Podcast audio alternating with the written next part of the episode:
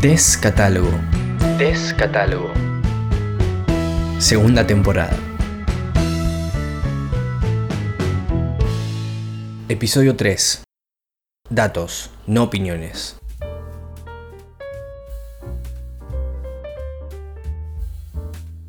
No soy muy bueno definiendo mis gustos.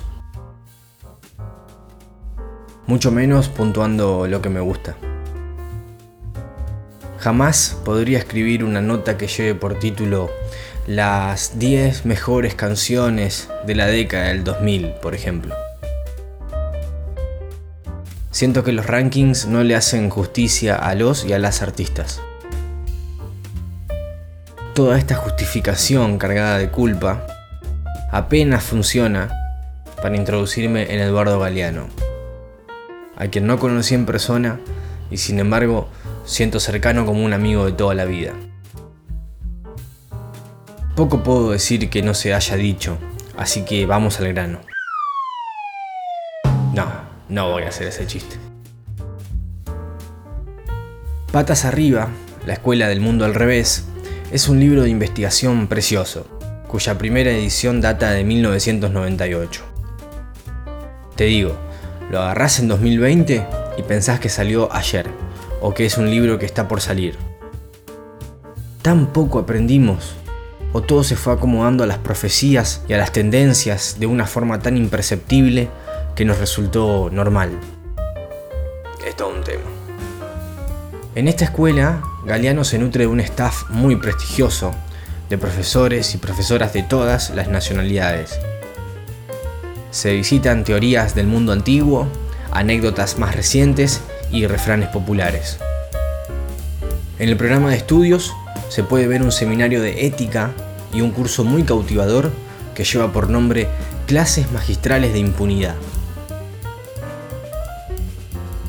Hoy me gustaría hacer hincapié en la Cátedra del Miedo.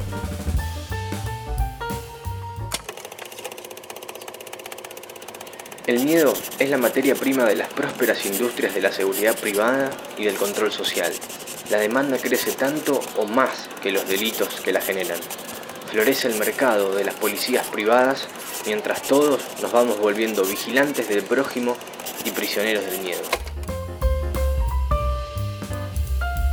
La industria del miedo está en alza. Es común que nos sintamos inseguros aun cuando estamos adentro de nuestra casa.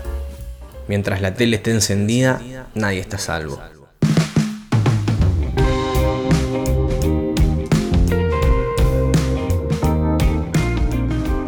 Dejemos en paz al bueno Eduardo y complementemos estas ideas con Yuval Noah Harari, autor de Homo Deus, un libro que me dio vuelta como un panqueque. Digo yo que jamás cociné un panqueque. Homo Deus se hace una pregunta simple que es la más difícil de responder. ¿Qué nos deparará el futuro? Traza una línea de tiempo para señalar algunos hitos de la humanidad que nos trajeron hasta lo que Harari denomina la religión de los datos. Puedo recomendarles la lectura de Homo Deus porque aporta una visión muy interesante y apoyada en evidencia científica.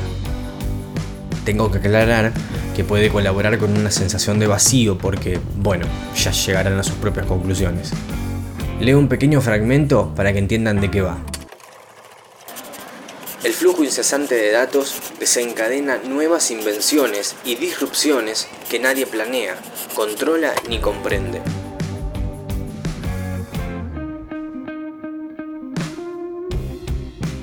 En el pasado, la censura funcionó al bloquear el flujo de la información. En el siglo XXI, la censura funciona avasallando a la gente con información irrelevante. En 1998, Galeano transcribía reportes estadísticos de organismos oficiales como la UNESCO y UNICEF. Los convertía en poesía para lograr un producto digerible y un alcance mayor. Hoy podemos acceder a esos datos, pero no lo hacemos. Escuchamos hablar de la agenda de los medios de comunicación, pero no creemos que exista tal cosa. Tenemos todo nuestro alcance, incluso sin tener que mover los dedos. ¿Puede ser que esa comodidad nos haya anestesiado tanto? Si debemos seguir contribuyendo al flujo de información global, llegado el momento de volvernos mejores como sociedad. ¿Quién o quiénes tienen acceso a la sala de control? Muchas gracias por llegar hasta acá. Espero que te haya gustado. Nos encontramos en el próximo episodio.